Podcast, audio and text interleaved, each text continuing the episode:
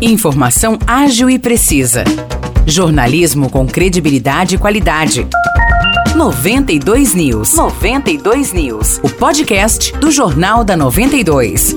Olá, eu sou Morris Projan e a partir de agora você fica bem informado sobre as principais notícias do dia em nossa cidade e região. No episódio 457 do podcast 92 News, você confere a Guaí publicou um decreto autorizando o funcionamento de estabelecimentos comerciais, de academias, de estabelecimentos de serviços gerais e de templos religiosos com 100% de ocupação. O uso de máscara é opcional nesses ambientes. O equipamento de proteção segue sendo obrigatório em ambientes que prestam serviços de saúde, no transporte coletivo e em escolas e estabelecimentos de educação. O decreto ainda prevê que a Secretaria de Educação deve monitorar a apresentação de comprovantes de vacinação contra a Covid-19 dos alunos. Isso porque, conforme determinação do governo do estado de São Paulo, o estudante precisa apresentar o comprovante de vacinação ou um atestado que comprove que ele não pode receber o imunizante. Vale destacar que a não apresentação de algum dos documentos não impossibilita o aluno de frequentar a escola, mas a situação precisa ser regularizada em até 60 dias. Caso não seja,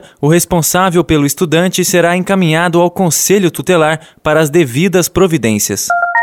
A Prefeitura de Vargem Grande do Sul informou que, recentemente, moradores dos conjuntos habitacionais têm recebido uma carta de um suposto escritório de advocacia oferecendo condições especiais de descontos para regularizar dívidas dos imóveis. Essa carta se trata de um golpe. Segundo a Prefeitura, a Companhia de Desenvolvimento Habitacional e Urbano, a CDHU, identificou a fraude e publicou um comunicado. Segundo a companhia, nas cartas enviadas para os moradores são oferecidas falsas propostas de acordo com descontos para a regularização da dívida. No texto, é indicado também um número de WhatsApp e um e-mail para o munícipe dar sequência à negociação fraudulenta. As cartas usam nomes de escritórios de advocacia, existentes ou não, e inclusive de credenciados pela CDHU com o objetivo de ludibriar o morador, dando a falsa impressão de se tratar de correspondência oficial da companhia. No boleto enviado, a CDHU aparece como beneficiária,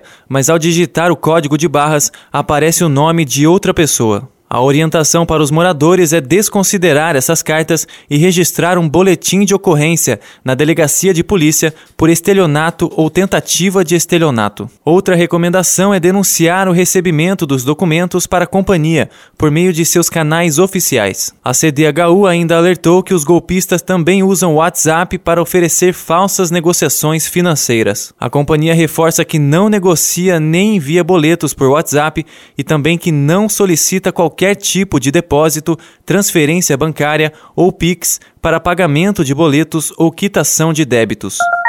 A Prefeitura de Aguaí alertou a população a respeito de um golpe que tem sido aplicado na cidade, principalmente contra comerciantes. Por meio de mensagens de WhatsApp e e-mails, pessoas estão se passando por funcionários da Prefeitura e fazendo cadastros com emissão de boletos para serem pagos. A administração municipal informou que o atendimento aos comerciantes e à população é feito diretamente no setor de tributação. Nenhum boleto é enviado por e-mail ou por WhatsApp sem que a solicitação tenha sido realizada diretamente na prefeitura. Portanto, fica o alerta: se você receber uma mensagem desse tipo, não realize pagamentos. É recomendável, inclusive, registrar um boletim de ocorrência. Para mais esclarecimentos sobre o golpe que tem sido aplicado, basta procurar o setor de tributação da Prefeitura de Aguaí, localizado no Paço Municipal. Os destaques de hoje ficam por aqui. Valeu e até o próximo episódio do nosso podcast.